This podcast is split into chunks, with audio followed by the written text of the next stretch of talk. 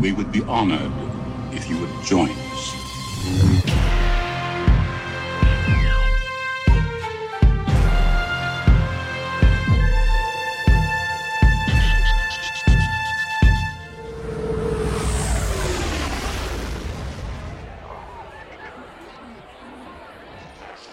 Sehr geehrte Besuchende der Republikschau, Sie hören jetzt das Lied United in Song, vorgetragen vom Galaktischen Kinderchor.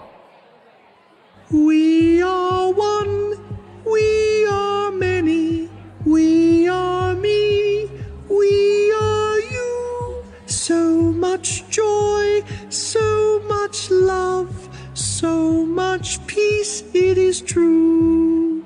From distant worlds, distant planets, we stand together and sing.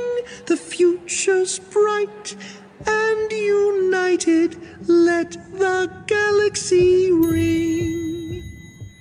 Herzlich willkommen, liebe Patreons und Lese Loath Katzen. Hier spricht Nikolas vom Bucketheads Team, begleitet von Dasha, die Stimme so sanft wie alderanische Seide. Hallo Dasha. Hi alle, hi Nikolas. Außerdem dabei unsere Sunny, das Gemüt so hell wie die Sonnen über Tatooine. Hallöchen. Du bist ja süß, hallo. Damals im Januar 2021 hat Kevin zusammen mit Daniel und Joshua die Buchbesprechung Light of the Jedi ist genial euphorisch aufgenommen. Das war nämlich der Auftakt zu Phase 1 der High Republic Ära.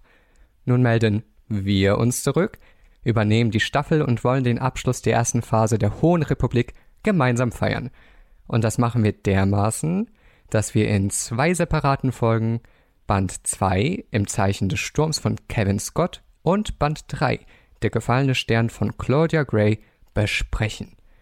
Und in dieser Folge geben wir euch zum Start eine kurze Einordnung des zweiten Bandes in das Gesamtgeschehen und gleich danach erfahrt ihr unseren Gesamteindruck, der aber noch spoilerfrei ist, also keine Sorge. Danach geht's aber los mit der eigentlichen Besprechung. Wir erwähnen denkwürdige Momente, unsere Lieblingscharaktere, wollen wichtige Themen ansprechen und erlauben uns auch dabei, Dinge kritisch anzusprechen. Und ganz am Ende gibt es natürlich unsere was? Kalberkristalle? Kalberkristalle. Also, bevor wir ins Eingemachte gehen, lasst uns Kassensturz machen. Sunny und Dasha. Seit Januar 2021 wurde ordentlich publiziert. Es erschienen die Erwachsenenromane, Jugendromane, Kinderbücher, Comics, ein Hörspiel, Mangas und, und, und. Die Hauptbände, wenn ich sie so mal nennen darf, sind so konzipiert, dass man sie ohne weiteren Zusatz lesen kann und verstehen wird. Seht ihr dieses Konzept bestätigt? Funktioniert das? Was habt ihr bisher gelesen und war es das wert? Also ich muss ja sagen, ich bin ja schon Fan der ersten Stunde, schon bei dem großen Launch-Event damals im Januar 2021, als dieses Project Luminous dann gelüftet wurde, bin ich schon am Bildschirm geklebt und damals waren ja die ganzen Schnipsel noch total geheimnisvoll, weil man kannte die Charaktere nicht. Viele wurden ja absichtlich noch gar nicht erwähnt. Und wir hatten ja noch nicht so diese kanonischen Rahmenbedingungen, bis auf den Punkt, dass vielleicht Yoda halt nicht sterben darf. Und so viel Zeit später bin ich total froh, dass ich dabei geblieben bin und ich mich von dem ganzen neuen Content auch nicht abschrecken hab lassen. Außerdem ist es von Star Wars total genial, dass wir als Leser auch so ein bisschen hinter die Kulissen blicken können in Form dieser High Republic Shows oder Trailern oder Interviews und man so auch eine gewisse Beziehung zu diesen fünf Autoren aufbauen kann. Und so kommt's, dass ich jetzt mittlerweile die drei Erwachsenenromane gelesen habe, sowie die ersten beiden Bände der Jugendromane bzw. Young Adult Romane und dazu auch das Hörspiel Tempest Runner über Lorna D gehört habe und bei den Kindernbüchern bin ich gerade noch mittendrin. Ja, Sunny, du warst ja ganz fleißig dabei und hast dir mal im Hintergrund geschaut, wie äußern sich die AutorInnen zu ihren Werken und was besprechen sie da. Dasha, hast du das auch so mitverfolgt oder bliebst du erstmal beim Text? Ich würde mal behaupten, dass ich komplett das Gegenteil von dem bin, was Sunny gerade beschrieben hat. Und das macht auch, glaube ich, unsere Besprechung so spannend. Ich gehöre zu den Menschen, welchen es super schwer fällt, sich auf neue Lesegeschichten einzulassen. Ja, beide haben mich dann letztendlich überzeugt, die High Republic-Reihe mal in die Hand zu nehmen und der eine Chance zu geben. Und ja, was soll ich sagen? Ich bin sehr, sehr, sehr, sehr happy, dass ihr das gemacht habt. Da ich allerdings erst vor kurzem damit angefangen habe, bin ich noch längst nicht so weit wie ihr. Also ich habe die zwei Hauptromane durch, stecke mitten im dritten, habe mir allerdings schon ein paar Comics vorgenommen, werde da auf jeden Fall auch noch weitermachen. Ich finde die Comics unfassbar gut gemacht. Und ich glaube, von den Kindergeschichten werde ich die Finger lassen. Und ich bleibe bei den Hauptromanen und den Comics. Das wird so meins werden, beziehungsweise ist eigentlich schon meins geworden. Und wie war das vorher? Hast du normalerweise Comics gelesen? Sei es in der Star Wars-Welt oder andere Comics? Ja, ich bin leidenschaftliche Comicleserin, deswegen hat es sich eigentlich ganz gut angeboten, dass die High Republic-Reihe auch Comics herausgebracht hat, die auch für die Geschichte der Reihe nicht zu vernachlässigen sind, wie ich finde. Ja, ich hatte auf jeden Fall FOMO, als du gemeint hast, dass du den Band 3 der Abenteuerreihe bestellt hast. Und den habe ich noch nicht gelesen. Ich dachte, ah, ich will auch, ich muss auch. also da kommt immer das Gefühl auf, ich verpasse etwas, wenn ich dieses eine Puzzleteil auch nicht lese. Für mich war es auch eine ganz schöne Entdeckung überhaupt des Comic-Formats. Denn jetzt im Gegensatz zu dir, Dasha, habe ich nie Comics gelesen. Und das ist mein kompletter Neueinstieg in diese Praxis. Und ich bin da ganz froh, dass es auf diese Art und Weise passiert.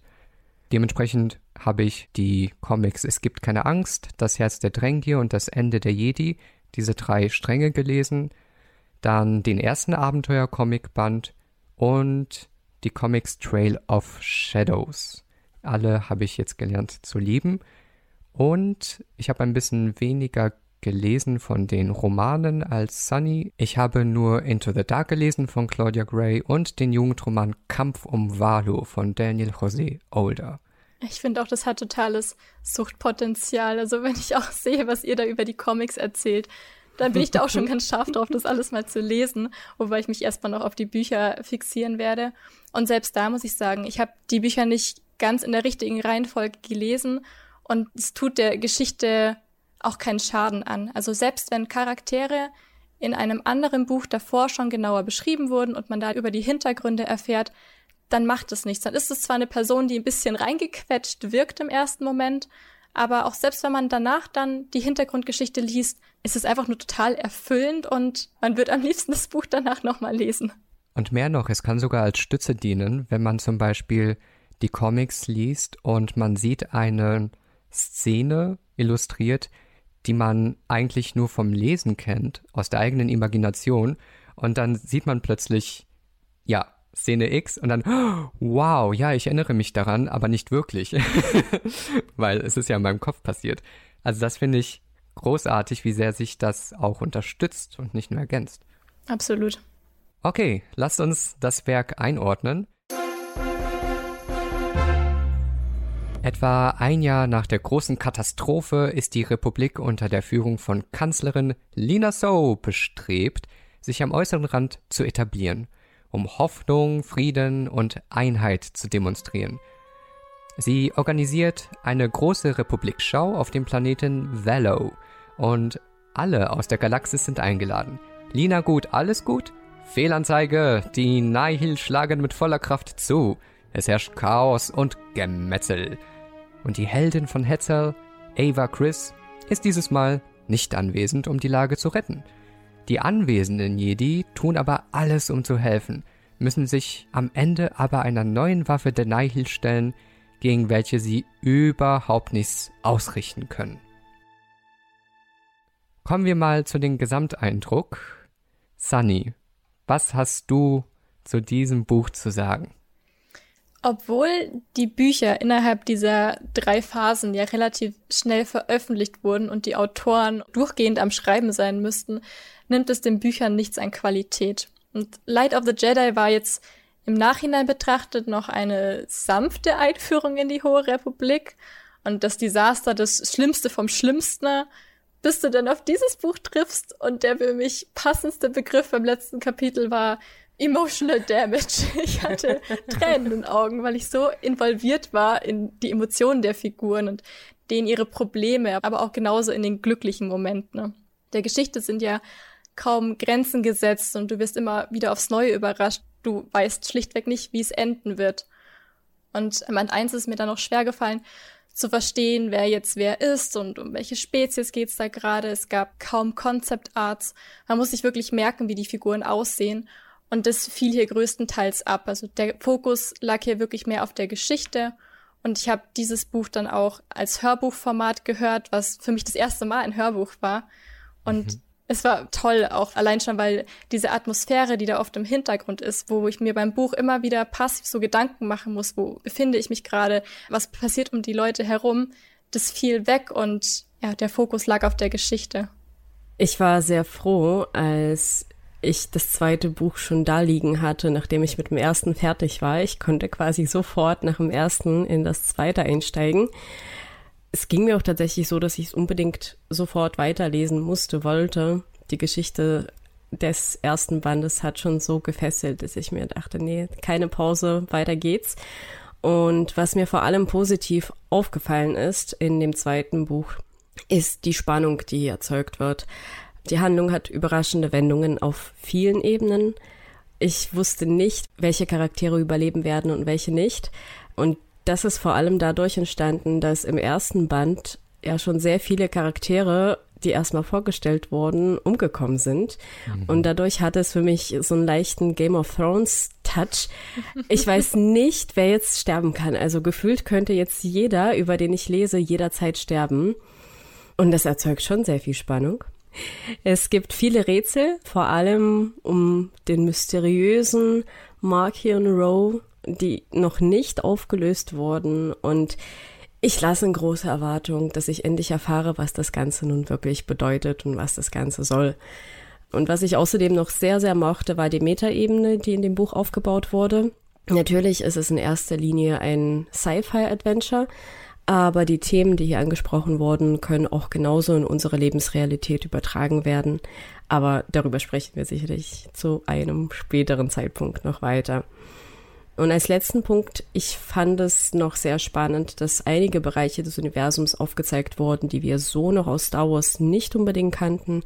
Und dadurch macht es das gesamte Universum für mich einfach lebendiger und erlebbarer. Wie ging's denn dir, Nicholas? Nach Band 1 Light of the Jedi war ich schon überzeugt, dass hier viel Gutes entsteht, was auch viel Potenzial hat. Und war auch erstmal geschockt, dass so viele Charaktere gekillt wurden.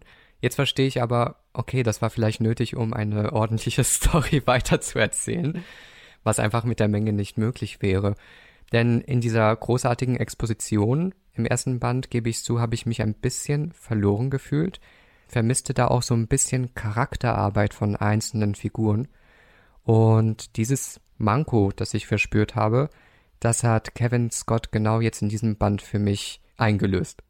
Ich finde es auch ganz interessant, wie ihr sagt, oder wie auch ich sage, ja, es könnte zu diesem Zeitpunkt einfach wirklich jeder sterben.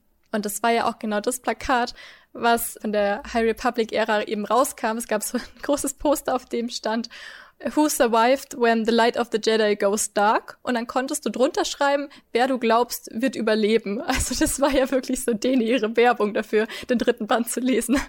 Ja, und die, die überlebt haben im zweiten Band, also Elsa, Bell, Stellan, Nina So.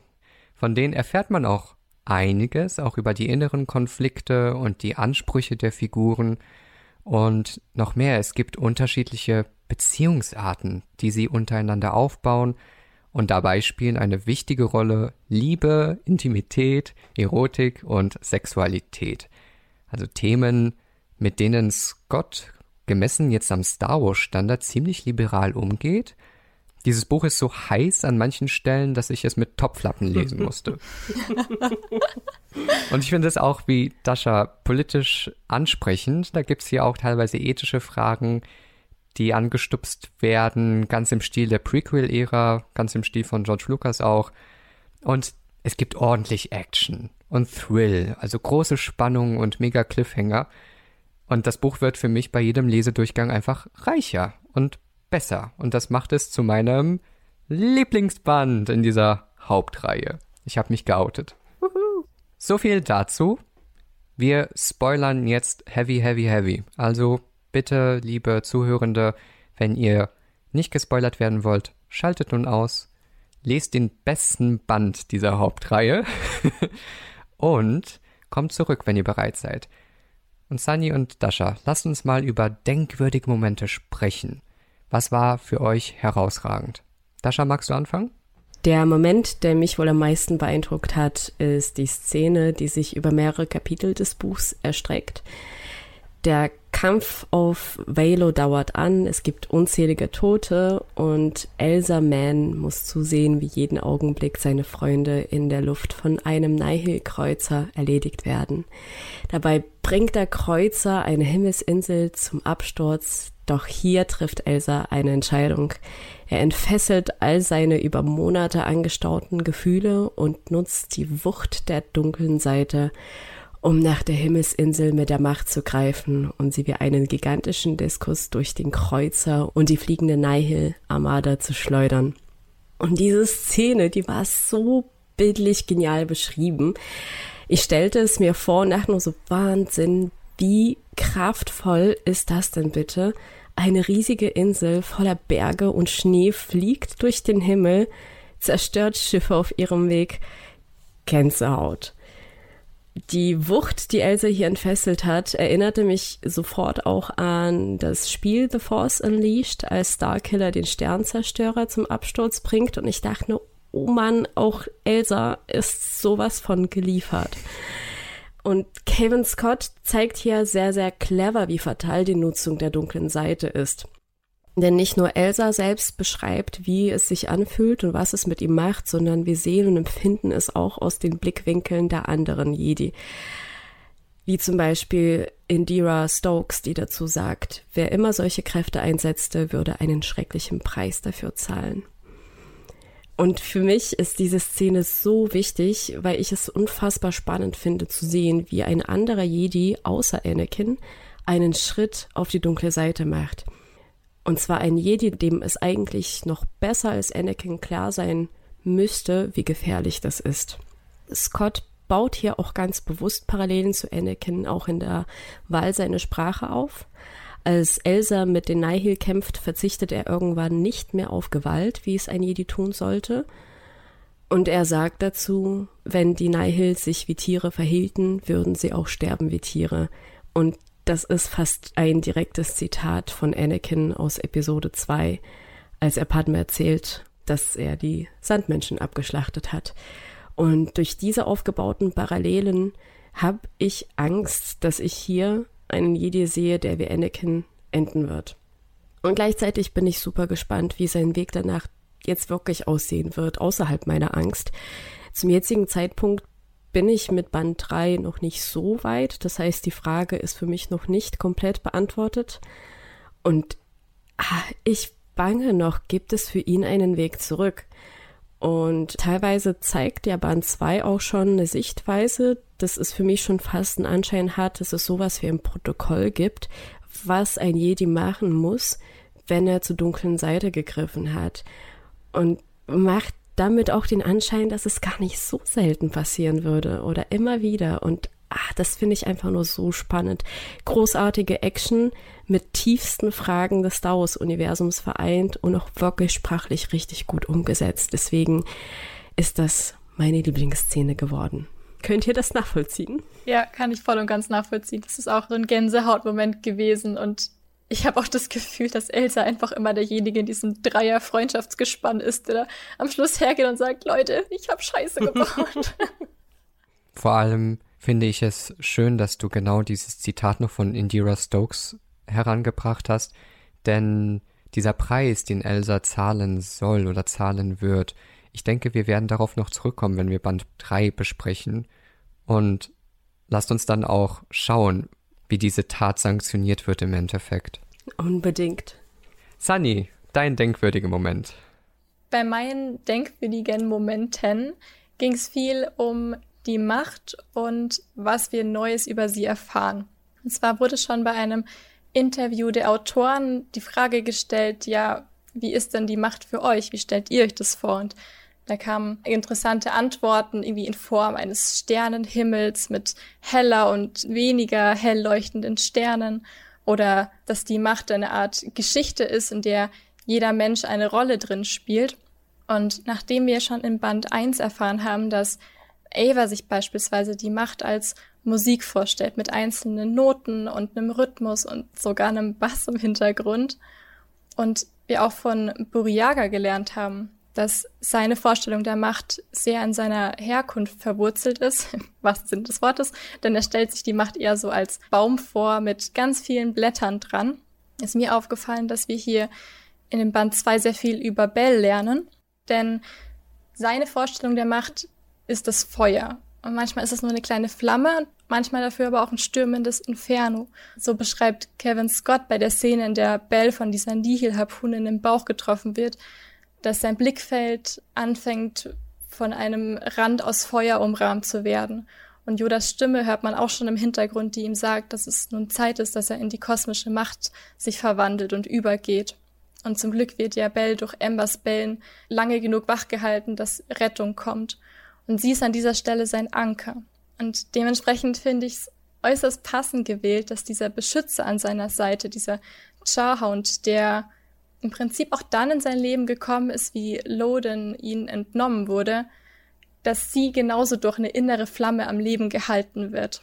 Ich habe Assoziationen zu Rebels mit den Loth-Wölfen, die auch Ezra begleitet haben und geführt haben. Und hier haben wir einen Hund, der eigentlich fast schon therapeutisch den Bell begleitet und wie du sagst, ihm so einen Halt gibt, aber ihm auch hilft und in gewissen Situationen ihm auch aus der Patsche hilft und rettet. Vielen Dank, Sunny, für deinen denkwürdigen Moment und deinen denkwürdigen Hund. ich stehe ja kurz vor dem Adoptionsprozess nächstes Jahr, ja. deswegen ist das besonders süß für mich. Was meinen denkwürdigen Moment angeht, passiert der im Kapitel 24 und der passiert zwischen Stellan und Bell. Die beiden kennen sich ja eigentlich kaum und er nimmt den jungen Padawan Bell zur Seite, als er seine Traurigkeit in der Macht wahrnimmt. Stellan fragt den Padawan direkt nach seiner Meditationspraxis, wie er damit zurechtkommt. Und Bell öffnet sich Stück für Stück und erklärt, dass es ihm schwerfällt, mit der Macht in Verbindung zu treten, seitdem sein Meister Loden Greatstorm verschwunden ist. Dieses Schlüsselwort verschwunden finde ich wichtig, denn es gibt ja im Englischen diesen Begriff ambiguous loss, kann man so auf Deutsch übersetzen, ambivalenter Verlust. Und das ist so ein Phänomen, wenn wir einen Mangel an Informationen haben im Zusammenhang mit dem Verlust eines geliebten Menschen. Und dann fällt der Trauerprozess besonders schwer für eine Person. Und sowas passiert ja auch mit Bell. Er weiß nicht, wo sein Meister ist er wird tot gedacht, aber so wirklich ist das nicht bestätigt. Und wie soll da vor allem ein junger Mensch damit umgehen? Hinzu kommt noch das, was du gesagt hast, Sunny, diese Nahtoderfahrung über Cyclor. Der wurde ja von der Harpune richtig durchbohrt, durch den Magen, durch den Bauch. Also das ist auch noch so ein Stückchen emotionale Arbeit, die er auf seinen Schultern tragen muss. Und nicht nur Bell öffnet sich, sondern Stellan auch. Der Meister gibt zu, dass er seine kürzlich verstorbene Meisterin Rana Kant auch vermisst. Und deshalb trägt er auch als Andenken ihr Lichtschwert mit sich, das ihn ja später rettet. Und das macht ihn für uns Lesende ein wenig zugänglicher und setzt ihn auch auf eine emotionale Stufe mit Bell, wo Empathie entstehen kann.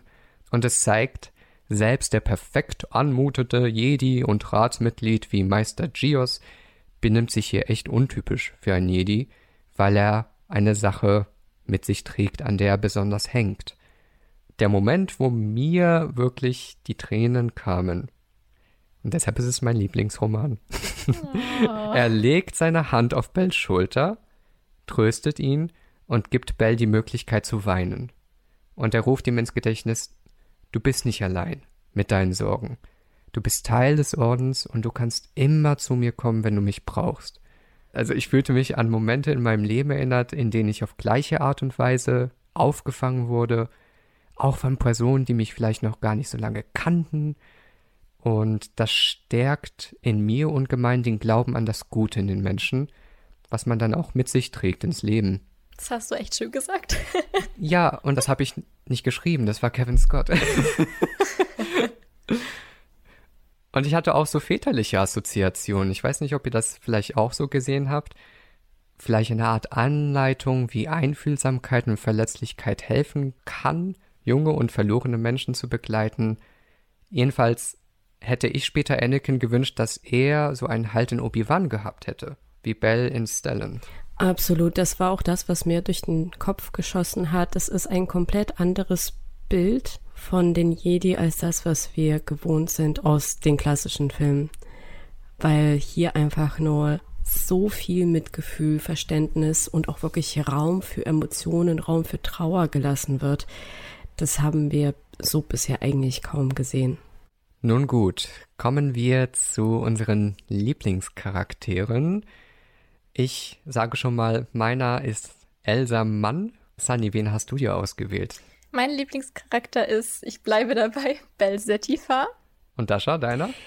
Mir ist der neue Charakter aus diesem Band ins Herz gewachsen, Ty Yorick.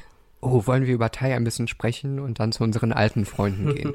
ein bisschen ist gut, Nikolas, ein bisschen ist gut. ja, Ty Yorick ist eine Telutianerin. Das ist diese Spezies, die auch gezeigt wird in Episode 1. Es gab dort nämlich Ratsmitglied Adi Galia, die zu dieser Spezies gehörte. Und wir sehen sie einmal in der Ratssitzung in Episode 1, als der kleine Anakin vorgestellt wird. Und sie taucht auch später in der Serie The Clone Wars auf. Vertreter und Vertreterinnen dieser Spezies haben große Schuppen auf dem Kopf und silberne Tentakel, die runterhängen und die meistens so knapp über die Schultern gehen.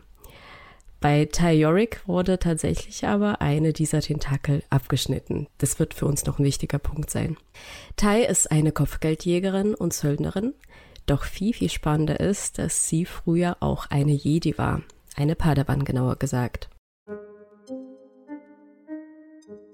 Sie beherrscht die Lichtschwertkampfkunst, kann die Macht nutzen und ist sogar ziemlich, ziemlich stark darin. Denn im Kampf besteht sie gegen Stellan Gaius und Elsa Mann, was ich schon für sehr bemerkenswert finde. Sie wird als eine sehr starke und auch intelligente Kämpferin dargestellt. Gleichzeitig ist sie voller Widersprüche und ich habe mich gefragt, ob die Farbe ihres Lichtschwertes auch ein Hinweis darauf sein soll, dass sie eben als Machtnutzerin weder auf der hellen noch so richtig auf der dunklen Seite der Macht steht. Es ist nämlich lila. Sie selbst meidete die Jedi und möchte mit ihnen nichts zu tun haben. Sie ist bereit, Gewalt anzuwenden und auch zu töten. Das sehen wir in ihrem Kampf gegen Elsa Mann, als sie ihn beinahe ersticht. Später, als sie ihm mit einer enormen Brutalität angreift und seine Wange fast zerschmettert um ihr Lichtschwert zurückzubekommen. Wie dann auch weiter später, als sie an der Seite von Elsa kämpft gegen die Nihil. Gleichzeitig kann man sie auch nicht wirklich als böse bezeichnen. In aller ersten Szene, in der wir sie kennenlernen, erklärt sie sich bereit, einheimischen Bauern gegen ein Monster zu helfen, obwohl die Bezahlung längst nicht ausreichend war und die Aufgabe lebensgefährlich. Und wir hören dann auch, dass es ihr leid tut, dass sie Elsa beinahe umgebracht hätte. Ich glaube, dass der Grund, weswegen ich sie wirklich mag und sie mir gleich sehr vertraut erschien, ist, dass sie große Ähnlichkeiten zu dem Hexer Gerald von Riva hat. Habt ihr die Bücher von Andrzej Sapkowski gelesen oder die Spiele mal gespielt? Ich hab's nur geguckt. Ich bin raus. Musst du erklären. Gerald von Riva ist ein Monsterjäger, ein Hexer, der sich auch meistens eigentlich gar nicht so auf die eine oder andere Seite zu verordnen lässt. Also eigentlich sind seine Taten meist gut, aber er selbst möchte sich keineswegs als der Gute sehen. Und da sehe ich schon große Parallelen zwischen den beiden. Und für mich ist Tai eine Weltraumhexerin. Alleine schon, wie sie in ihren Regeln erklärt, dass sie nur Tiere jagt, die keine intelligenten Wesen sind. Das ist eigentlich fast eins zu eins Gerald von Riva. Und das fand ich sehr sympathisch. Also wenn das bewusst gewählt wurde, hat man Fans von Andrzej Sapkowski wie mich schon mit dem Boot. Genau, doch zurück zu ihr ohne den Hexer-Kontext. Obwohl sie sehr versucht, sich von den Jedi komplett abzugrenzen, hat sie immer noch viele Gemeinsamkeiten. Sie sucht nicht nach Rache. So sagt sie zum Beispiel, ein anderer Söldner hätte den Kerl ausfindig gemacht und ihm seinen Schnabel aufgerissen. Aber Tai war nicht wie andere Söldner. Manchmal übertreibt sie sogar mit dem, was sie bei den Jedi gelernt hat, wie zum Beispiel mit der Prämisse, keine Bindungen einzugehen. Sie betont es immer wieder und es hat den Anschein, als würde sie es vor allem zu ihrem eigenen Selbstschutz tun. Was ich an Tai weiter sehr spannend finde, ist, wie sie ihre Verbindung zur Macht wahrnimmt. Da sie sich von den Jedi losgelöst hat, hat sie mehrere Wege für sich gesucht, nicht direkt auf die Macht zu hören, dann letztendlich aber doch schon irgendwie, zumindest laut meiner Interpretation. Zum einen vertraut sie ihre Entscheidungen oft den Virazin-Steinen an. Man kann sich das so ein bisschen wie Münzen vorstellen. Also ich mache einen Münzwurf und der entscheidet, ob ich das eine oder das andere mache. Und in ihren Augen überlässt sie die Entscheidung so dem Zufall, aber eigentlich kann man auch sagen, dass sie sie dem Willen der Macht überlässt, ohne sich das selbst einzugestehen. Außerdem spricht sie ständig davon, dass sie Phantomgefühle in ihrem abgeschnittenen Tentakel hat, die sie nicht immer deutlich definieren kann.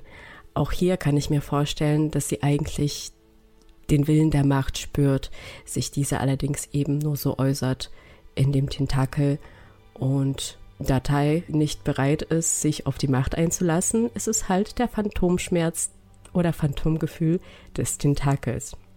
Gleichzeitig ist sie ein sehr wichtiger Charakter in Verbindung mit Elsa Mann.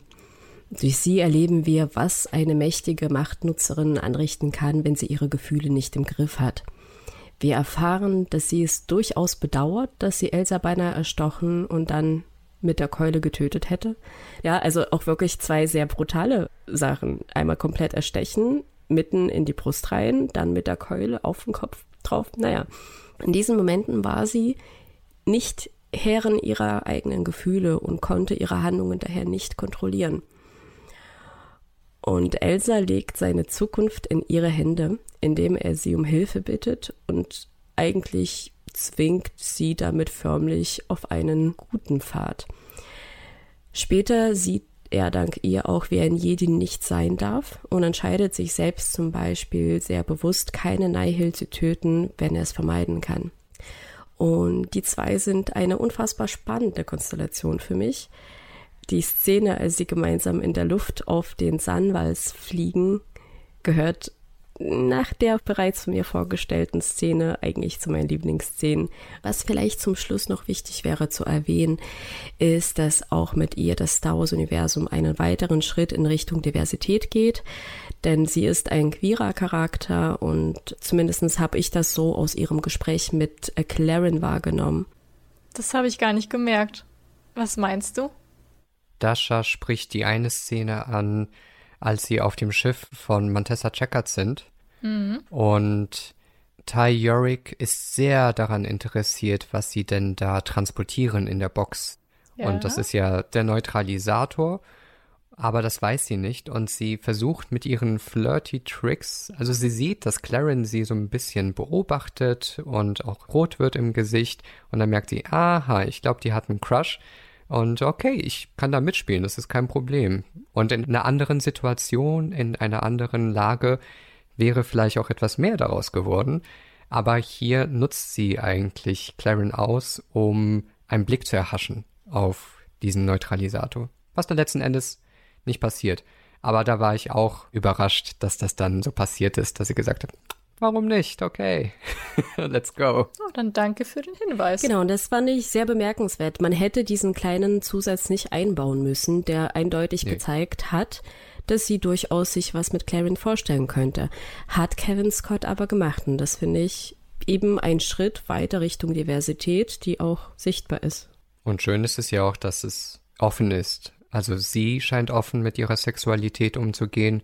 Es ist nicht gesagt, dass es jetzt nur auf Wesen gemünzt ist, die sich irgendwie feminin identifizieren.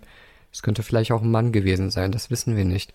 Und generell empfinde ich sie als lockerer und auch moralisch lockerer, flexibler. Ich fand es sehr interessant, dass du das interpretiert hast, dass sie keine Kontrolle über Gefühle hatte. Und eigentlich habe ich gedacht, die entscheidet sich zu attackieren und anzugreifen, weil die Jedi haben einfach ihr Lichtschwert weggenommen.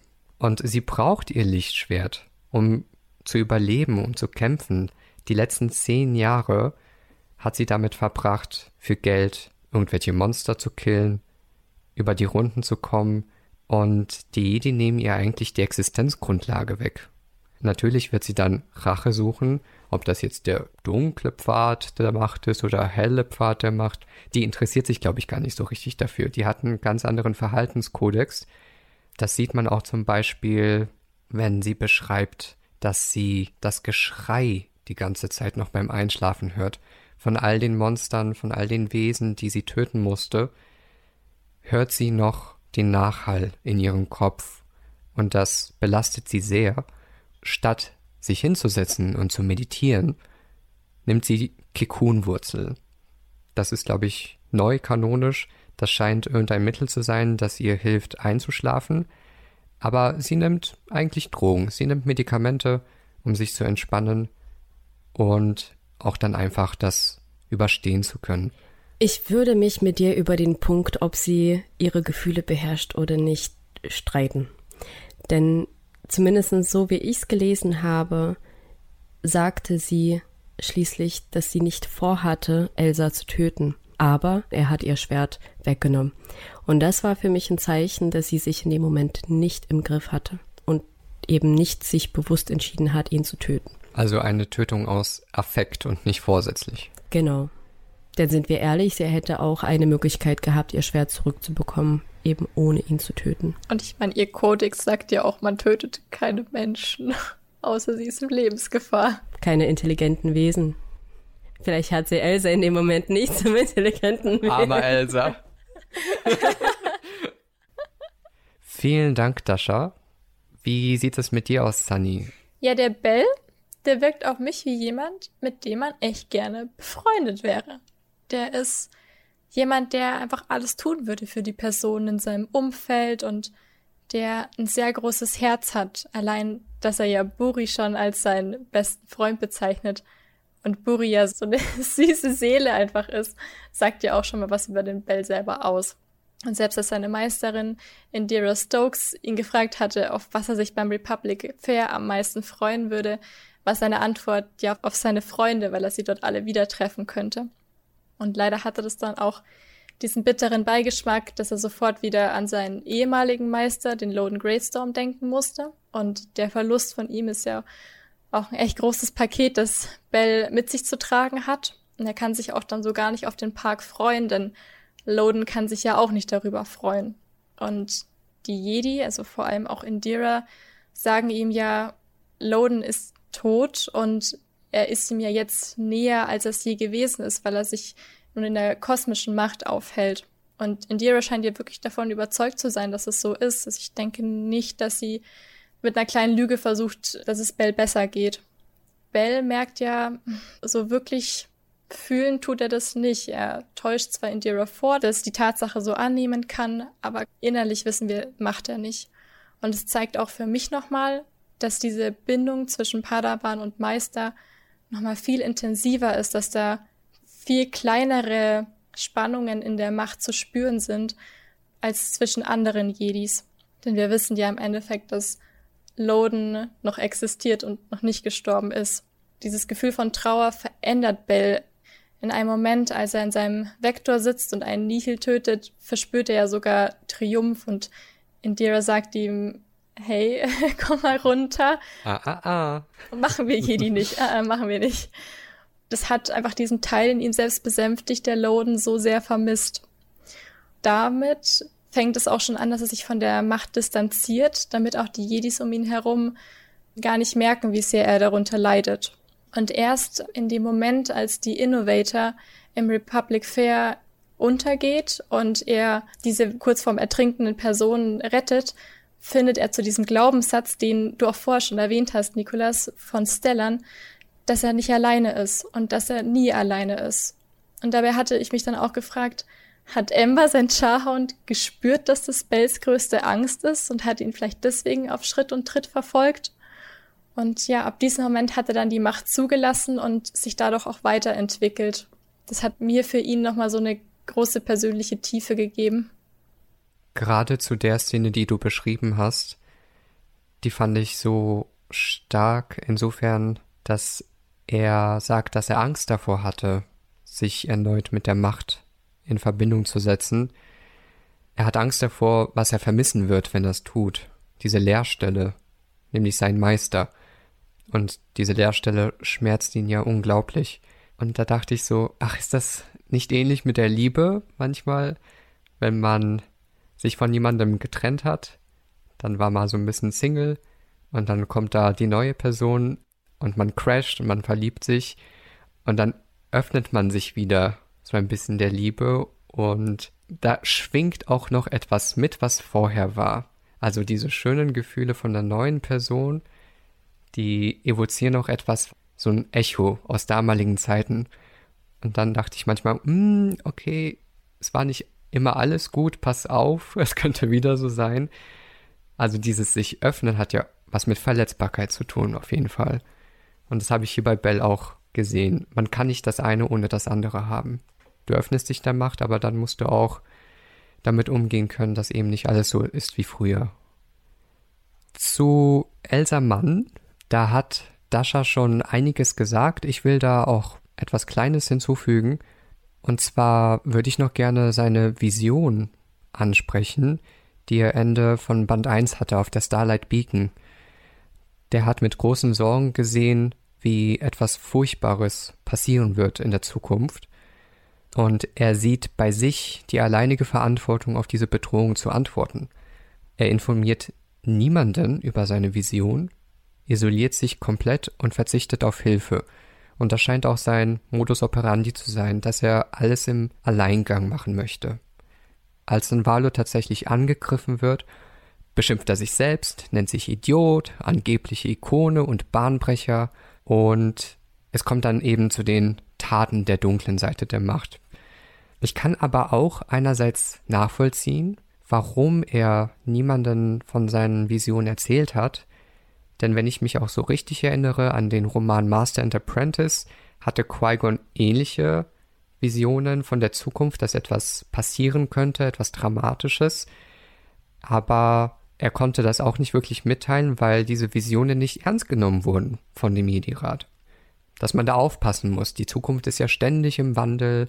Und wie kann das denn sein, dass nur du die Vision hast, aber wir alle anderen nicht? Elsa konnte wahrscheinlich auch wenig Verständnis treffen, das ist meine Theorie. Andererseits war es eben unverantwortlich, niemandem Bescheid zu geben, dass die Macht ihm eine Gefahr angekündigt hat. Irgendwann kommt er zu diesem Tiefpunkt, wo er bricht und er gesteht sich ein, dass er Hilfe braucht. Das war so ein Moment von Elsa Mann, wo ich dachte, wow, okay, hier ist ein Mann im wahrsten Sinne des Wortes, der jetzt endlich einsieht, ich bin nicht der Obermacker, ich kann nicht alles alleine machen, ich habe Mist gebaut und ich brauche mein System, ich brauche meine Freunde, ich brauche meine Unterstützung. Und das unterscheidet ihn ja groß von Anakin Skywalker. Und am Ende steht er auch frisch rasiert da, die Körperpflege repräsentiert hier auch die Bereitschaft, sich mental und geistig der Hygiene zu widmen. Ja, ich komme nicht drum herum, diesen Text auch eben so zu lesen als ein Text, der einen Mann präsentiert, der unter ganz großem Leistungsdruck zerbricht. Und dass er irgendein Männlichkeitsbild auch realisieren möchte, aber das, womit er konfrontiert wird, das kann er emotional nicht bearbeiten. Er gerät in eine Krise und ist dann letzten Endes auf die Hilfe seiner Freunde angewiesen, so wie es eben sein sollte. Könnt ihr diesen Schlenker in unsere Realität nachvollziehen, wenn ich jetzt hier so dieses Männlichkeitsbild reinbringe? Absolut. Also wie du das beschreibst, finde ich das sehr treffend. Es ist als Frau schwierig, von dem inneren Druck der Männer zu sprechen, aber doch bei meinen männlichen Freunden habe ich auch manchmal das Gefühl, dass ich das irgendwo spüren kann, dass es eine Lebenslast ist, die schon auch sehr besonders ist Also, dass da jedes Geschlecht sein Päckchen zu tragen hat mit den Rollenbildern, die da sind. Und ich finde schon, dass es hier sehr gelungen ist, dass durch die Macht, durch das Handeln von Elsa Mann das wirklich gut metaphorisch darzustellen. Also kann ich absolut nachvollziehen, wie du das beschreibst. Das waren unsere Lieblingscharaktere. Vielen Dank dafür. Lasst uns zu den großen Brocken kommen, die Themen in diesem Buch. Und wir haben Fragen, die wir besprechen möchten. Ich beginne mit dem großen Themenkomplex, das mich die ganze Zeit gejuckt hat beim Lesen. Ich hatte nämlich den Eindruck, dass Kevin Scott hier etwas berühren wollte. Ein Thema, das im Star Wars-Diskurs selten besprochen wird. Und zwar Liebe, Erotik, Intimität und Sexualität. Diese vier Wörter unbedingt. Sie können zusammenhängen, müssen aber nicht. Hat euch das überrascht? Und welche Stellen oder welche Figurenkonstellation fandet ihr in dieser Hinsicht interessant? Dass das Buch so explizit auf diesen Themenkomplex eingeht, habe ich nicht unbedingt erwartet. Nachdem im ersten Band eine Beziehung zwischen Ava und Elsa angedeutet wurde, dachte ich, es wird dabei bleiben bei diesen vagen Andeutungen und wir mhm. werden eigentlich nichts Näheres erfahren. Ich fand es aber gut, dass dieses Thema im Band 2 eine größere Rolle bekommen hat, denn sind wir mal ehrlich, eigentlich drehen sich sonst alle Geschichten um mindestens die Themen Liebe und Sex. Es bildet den Kern der meisten Geschichte und mir fällt kaum ein Hollywood-Film auf, in dem es keine Sexszene gibt. Und Star Wars hat es bisher immer geschafft, dann nicht sehr explizit zu werden. Ja, das hat sich jetzt etwas geändert und ich bin sehr gespannt, was du uns dazu zu sagen hast, Nikolas. Matrix 1, 3 und 4 antworte ich. Da sind keine Sexszenen und keine. Dafür hat es Teil 2 für alle anderen rausgerissen. Ist auch mein Lieblingsteil. Ja, wenn ich schon bei Elsa war, dann bleibe ich auch bei Elsa, denn da gibt es zwei Punkte, die mich sehr interessieren. Und das erste ist diese Beziehung zu Ava. Wir erfahren wirklich durch diesen Mindmeld mit Tyorik, dass sie beide miteinander geschlafen haben, als sie vermutlich Padawane waren. Und Tyorik, ich verdanke ihr diesen Einblick in Elsas Leben. Ich denke, kein anderer Charakter in diesem Buch konnte das für uns zeigen als eben sie, weil sie auch eine gewisse Freizügigkeit auch vorlebt und Elsa Mann hat das vielleicht auch unterbewusst gespürt und hat das auch offengelegt für sie. Ich war ganz überrascht, dass diese Szene nicht kodiert war, denn in Star Wars haben wir diese Kodierung, zum Beispiel, dass der Kuss eben für den Geschlechtsverkehr steht. Das mutet auch sehr mittelalterlich an, aber hier wird deutlich gesagt, es ist ein Bett, es ist ein Bettlaken und er spürt, wie die Haut das Bettlaken berührt. Er vermisst eindeutig Ava. Ich frage mich, ist es nur Elsa, der noch weiterhin so große Gefühle hegt für Ava, oder ist es auch umgekehrt so? Habt ihr vielleicht eine Theorie dazu? Ich hatte zumindest vom Gefühl her den Eindruck, dass er schon derjenige ist, der da mehr dran hängt als sie. Es ist aber wirklich mehr ein Gefühl, was ich jetzt nicht unbedingt belegen kann. Denn letztendlich können wir nur wissen, was er denkt, weil der Band nicht von Eva erzählt und wir nicht erfahren, was ihre Gedanken dazu sind. Ich denke auch so, vor allem wenn man sich mal überlegt, wann hat denn angefangen, dass Elsa den ersten Schritt Richtung dunkler Seite gemacht hat. Ich finde, der Anfang war in dem Sinne schon da, wo Orbalin anstelle von Ava aus dem Raumschiff gekommen ist und er sich ein Stück weit verraten gefühlt hat, auch von Stellan, dass er ihm das nicht gesagt hat oder Ava auch nicht selber mit ihm darüber gesprochen hatte. Und dann geht's auch los mit diesen Ablenkungen und er schiebt diese Visionen mehr in den Hintergrund und reflektiert da gar nicht so viel drüber. Fängt es dann mit Samara an. Da stecken ganz schön viele Gefühle mit drin. Das war eine unglaublich wichtige Szene und ein Auslöser, den du da genannt hast. Orbalin, dieses amorphe, wabbelige Wesen, tritt anstelle von Ava auf, die ja wahrscheinlich auch eine wunderschöne Jedi ist, so wie sie jedenfalls dargestellt wird. Und das ist da kommt dieser Blob da raus. Wir wissen ja, dass er mit Samara ganz stark geflirtet hat. Also so oft wie das Wort Nacken im Text beschrieben ja, wird, diese Fixierung ja. auf den Körperteil der Nacken. Und sie signalisiert ihm ja auch, dass sie offen ist für etwas. Und sie hat es ja auch inszeniert mit dem Balkon, mit dem Feuerwerk, mit dem Wein. Da kann man nur von ihr lernen. Und Elsa fand sie ja auch gut. Aber ich denke, dadurch, dass er keinen Kontakt zu Ava hatte und diese großen Gefühle und vielleicht Bedürfnisse innerlich verstaut hatte, dass sie mit Samara eben einen Freiraum bekommen haben. Sie hat sich für ihn interessiert, sie war offen für ihn und sie war offen für einen One-Night-Stand, wie es sich dann am Ende herausstellte. Elsa hat sie ja später versucht, wirklich im ungünstigsten Moment, als die Nihil schon attackiert haben und Velo praktisch zerstört war, hat er versucht, auf diese gemeinsame Nacht anzusprechen und bekam eine Abfuhr. Ich sehe, Dasha schüttelt den Kopf, Facepalm. da denke ich, hm, Elsa Mann ist in seiner Entwicklung, was das angeht, so Gefühle und Körperlichkeit auf einer ganz anderen Stufe als Samara, die das einfach viel schneller verarbeiten kann, die weiß, was das war, sie weiß, was das nicht war und Elsa kommt da so ein bisschen wie ein Dackel zu ihr und fragt sie eigentlich, läuft da zwischen uns was? So interpretiere ich das. Absolut, da bin ich ganz bei dir und diese Szene war wirklich so, ah, er macht das wirklich. Und dann war das auch wirklich so ein, naja, gut, wenn das damals auch mit Ava so war, zeigt es ja irgendwie, dass er anscheinend ein Typ Mensch dafür ist, da schneller involviert zu sein als vielleicht sein Gegenpart. Haben wir nicht als Leser kurz mal die Rolle von Stellan eingenommen? Weil ist er nicht einfach während dieses komischen Gespräches am anderen Ende des Raumes gestanden? Er hat ihn ja dann ganz skeptisch angeguckt, so von wegen, ich will jetzt echt nicht wissen, was ihr da gerade besprochen habt. Ah, stimmt, ja. Ja, ne? Und es hatte mich auch sehr überrascht, dass in dieser Zeit plötzlich die Jedi scheinbar mit gar nicht so großen Konsequenzen zu rechnen haben, wenn sie sich auf so eine Liebe einlassen. Ne?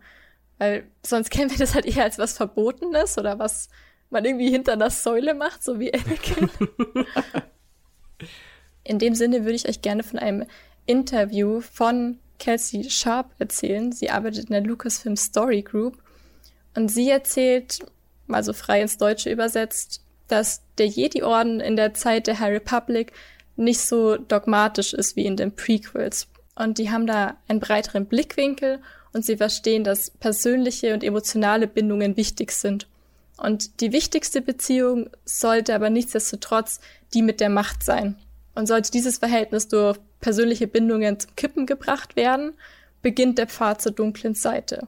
So wie wir es jetzt zum Beispiel auch bei Anakin gesehen haben, der Padme über seine Pflicht stellt, dass sie nicht stirbt.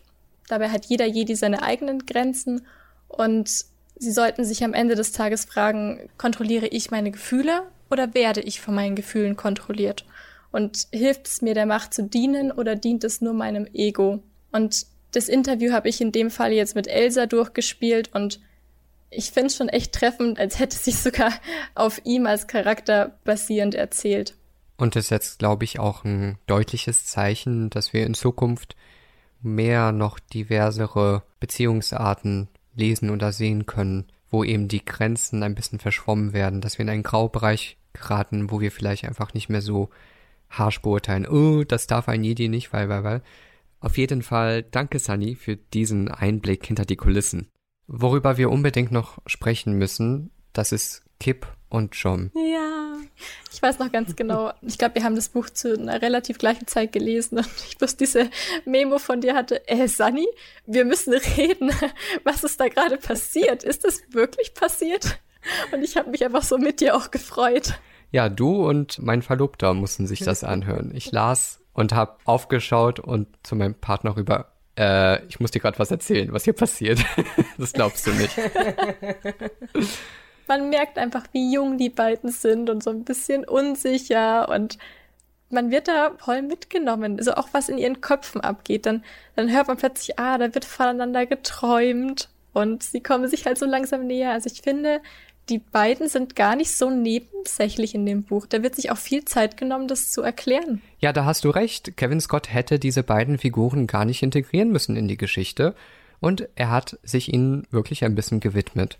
Lasst uns mal kurz über die sprechen. Kip ist der Sohn der Kanzlerin Lina So. John ist der Sohn des Bürgermeisters von Warlow, Nas Larin. Kip ist circa 17 Jahre alt. Hm, dieses Alter. er ist groß, schlank, hat längere schwarze Haare, grüne Augen. Ich würde Timothy Chalamet casten, wenn er in einem Film spielen würde.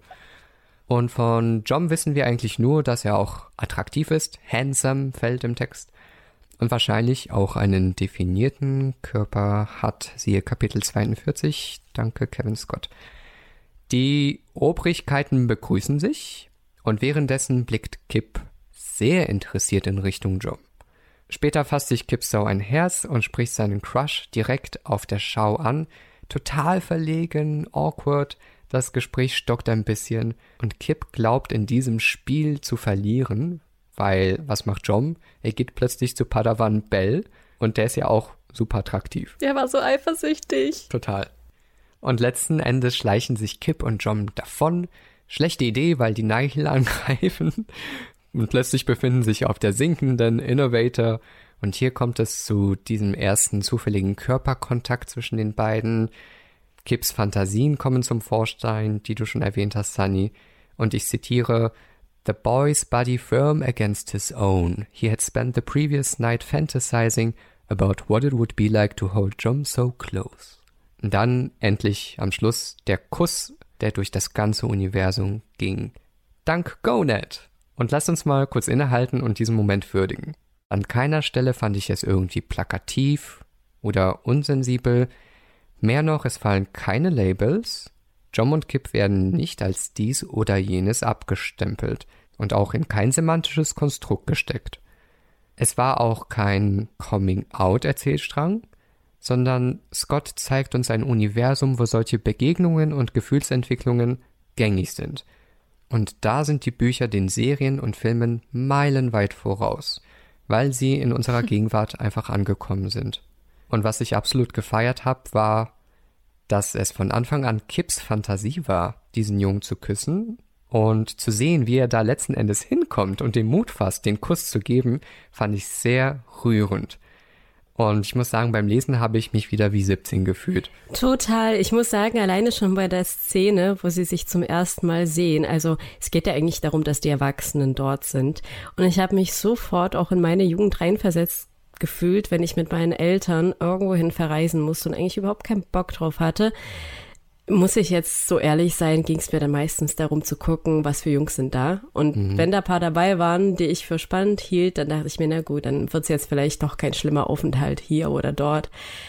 Und es ist so realitätsnah einfach, wie Kevin Scott das geschrieben hat. Also genau so sah meine Jugend auch aus. Und deswegen dieses sich reinversetzt fühlen darin und wie du gesagt hast, wie selbstverständlich das geschrieben ist, richtig gut. Ich habe mir auch nur gedacht, dieser Autor, der ist richtig woke. Der weiß, welche politischen Debatten auf dem Tisch liegen und welche Themen die Fans bewegen. Und wie du sagst, das, was halt in den filmischen Werken noch nicht umgesetzt wurde, das wird hier einfach gemacht. Egal, woher du kommst, welches Geschlecht du hast und egal wen oder wie viele du liebst, hier ist ein Platz für jeden. Und du wirst eben nicht auf diese Tatsache reduziert, sprich wieder irgendwie eine Quote oder hier wird was in den Vordergrund gedrängt, sondern es wird komplett natürlich in diese Geschichte mit eingebaut und man merkt auch in diesem Universum, das sind das schon lange keine Themen mehr, die diskutiert werden müssen. Und deswegen ist Gleichstellung in diesem Buch ein riesiger Punkt für mich. Und ich fand es auch so nachvollziehbar, dass Kip So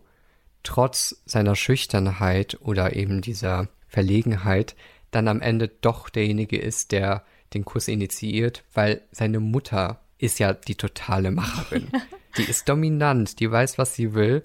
Und da hatte ich das Gefühl, der entdeckt so auch jetzt ein bisschen die Charaktereigenschaften seiner Mutter in sich und, und macht es einfach. Und er kommt da zu diesem Ziel, das er sich gesetzt hat, wie damals Dasha, als sie mit ihren Eltern verreist ist. Meistens schon, ja. Danke, dass ich mit euch diesen Moment teilen durfte. Dascha, was ist mit dir? Welches Thema oder welcher Themenkomplex hat dich beschäftigt beim Lesen? ich liebe es, dass man anhand von der neu uns aufgezeigten Star Wars Welt sich auch wenn nur oberflächlich, aber dennoch den Grundlagen der Philosophie und auch Staatstheorie widmen kann. Und die deutlichen Parallelen zwischen der Darstellung der Nihil mit der Weltanschauung des Nihilismus kann man kaum übersehen. Sie haben kein sichtbares Lebensziel, etwas aufzubauen, etwas zu schaffen, etwas zu entwickeln. Sie lehnen die Ideale, Ziele, Normen und Werte der Republik ab und haben keinen höheren Sinn für ihre Existenz, bis auf die, die ihnen am wichtigsten ist, nämlich die Freiheit zu plündern. Was mir vor allem aufgefallen ist, ist, dass bei den Nihil, egal wann es um die Republik geht, immer wieder eine Sache betont wird, die Freiheit der Nihil und die Tatsache, dass die Republik diese einschränken würde.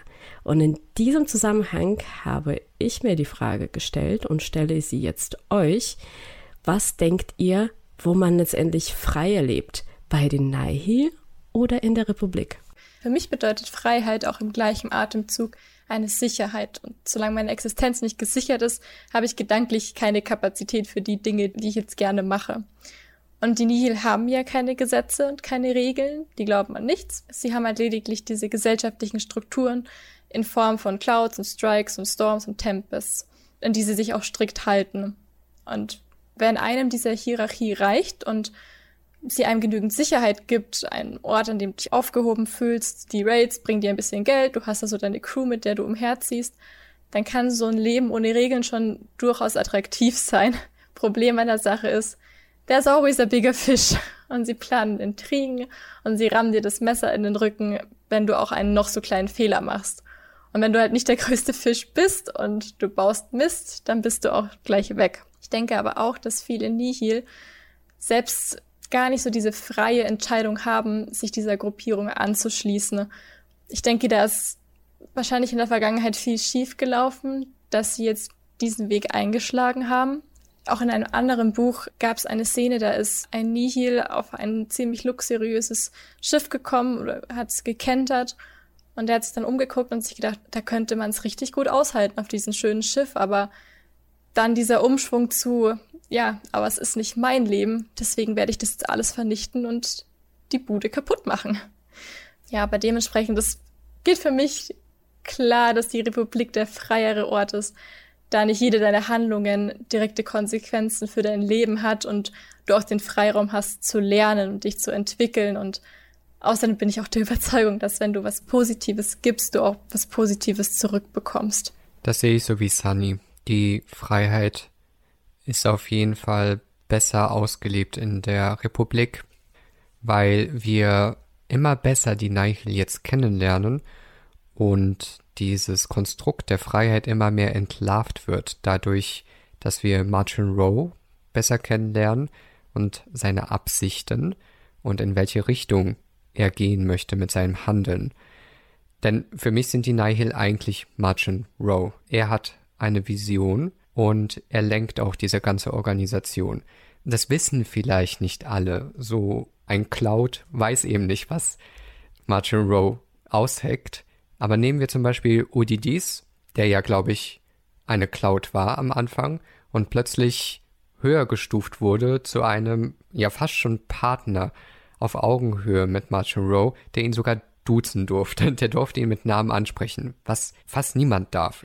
Aber natürlich wurde Udidis nur ausgenutzt und sobald Martin Rowe fertig mit ihm war, hatte ihn umgebracht.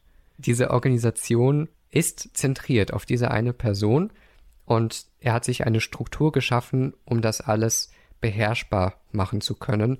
Und vor allem in diesem zweiten Band haben wir gut gesehen, wie er mit der kollektiven Stimmung spielen kann. Als Pen Ater versucht, ihn zu stürzen und die Gefolgschaft der Nihil auf seine Seite zu ziehen, gelingt es Martin Rowe wirklich ganz schnell, alle zu vereinen und einen gemeinsamen Feind zu nennen. Tod Lina So. Und das ist ja auch das, was sehr gut funktioniert, wenn man die Gesellschaft gegen etwas mobilisiert, statt für etwas. Man sucht das Fremde, das andere, das, was gefährlich ist, und wir müssen dagegen kämpfen. Und erst wenn das ausgelöscht ist, dann werden wir Frieden haben. Insofern ist ja diese Organisation der Nihil keine wirkliche freie Organisation oder Freiheit wird hier pervertiert. Da bewegen wir uns schon in eine sehr, sehr ähnliche Richtung. Martin Rowe, seit er seinen Plan umsetzt, ist es eigentlich schon fast eine Art absolutistischer Herrschaft, die er dort etabliert hat. Also eine Staatsform, die weit davon entfernt ist, eine Anarchie zu sein. Ja, und erwähnen wir auch noch die Vaterkomplexe, die Martin Rowe hat. Das ist ja noch eine weitere Ebene, die erschreckend ist, denn Martin hört die Stimme seines bereits getöteten Vaters in seinen Kopf weiter nachhallen, der ihn degradiert, ihn als schwach bezeichnet, dass er das nicht schaffen wird, was er sich vornimmt. Der wird da von einem Toten verfolgt und kämpft noch gegen ihn und sagt, nein, sei still, ich werde dir beweisen, was ich wirklich drauf habe, ich werde diesen Leveler auftauen, ich werde die Jedi auslöschen. Also, was will denn Martin Rowe beweisen? Dass er der Mächtigste ist, dass er alles kontrollieren wird? Das ist für mich noch sehr unheimlich insofern, dass ich nicht weiß, woher das kommt. Der Text lässt uns da ziemlich im Dunkeln. Was hat es mit dieser Sekte auf sich? Mit seiner Familie? Warum gibt es diese Artefakte? Was für ein System ist da an Werk? Und warum produziert es so einen Menschen wie Martin Rowe? Und da bin ich noch sehr, sehr, sehr neugierig, was die weiteren Texte und Comics uns noch dazu sagen werden. Ich denke auch, dass wir da in Phase 2 auch noch mal sehr viel drüber lernen werden, weil so ein paar Hinweise haben wir schon bekommen, um was es da gehen wird. Und uns wurde ja da schon eine Sekte vorgestellt, die sich The Path of Open Hands nennt, geleitet von der Mutter. Sie hat noch keinen Namen. Und eine der Anhängerinnen ist ja tatsächlich Marda Rowe. Also ist für mich ein großer Hinweis darauf, dass es da nochmal drum gehen wird.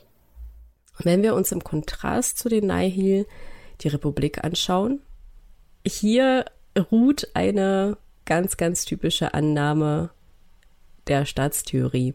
Ich als Bürgerin der Republik gebe einen Teil meiner Freiheit bewusst ab. Dafür, dass diese mir gebliebene Freiheit und auch meine Rechte beschützt werden. Und dafür übertrage ich der Republik und damit auch den Jedi das Recht zu meinem Schutz und dem Schutz unserer Gemeinschaft Einschränkungen vorzunehmen. Also Gesetze zu erlassen, Steuern zu erheben und auch legitime Gewalt anzuwenden. In einer Demokratie wie der Galaktischen Republik wird diese ziemlich krasse Macht durch Vertreter und Vertreterinnen des Volkes ausgeübt, also die Kanzlerin, ihrem Staatsapparat, dem Parlament und den Jedi, die nicht wirklich Vertreter des Volkes sind, muss man dazu sagen. Und als Bürgerin der Republik gebe ich also bewusst einen Teil meiner Freiheit ab, kann aber gleichzeitig mitbestimmen, wer das Sagen hat und habe das Versprechen, dass die Republik mein Leben und Eigentum schützen wird.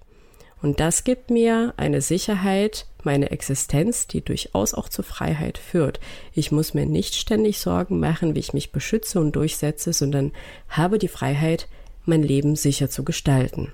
Und Dascha, wenn ich noch überleiten kann zu dem Verteidigungsaspekt. Du hast erwähnt, die Bürger und Bürgerinnen der Republik, sie geben auch einen Teil ihrer Freiheit ab, um sich auch verteidigen zu lassen. Sie geben die Verantwortung an den Staat, dass sie die Verteidigung organisieren.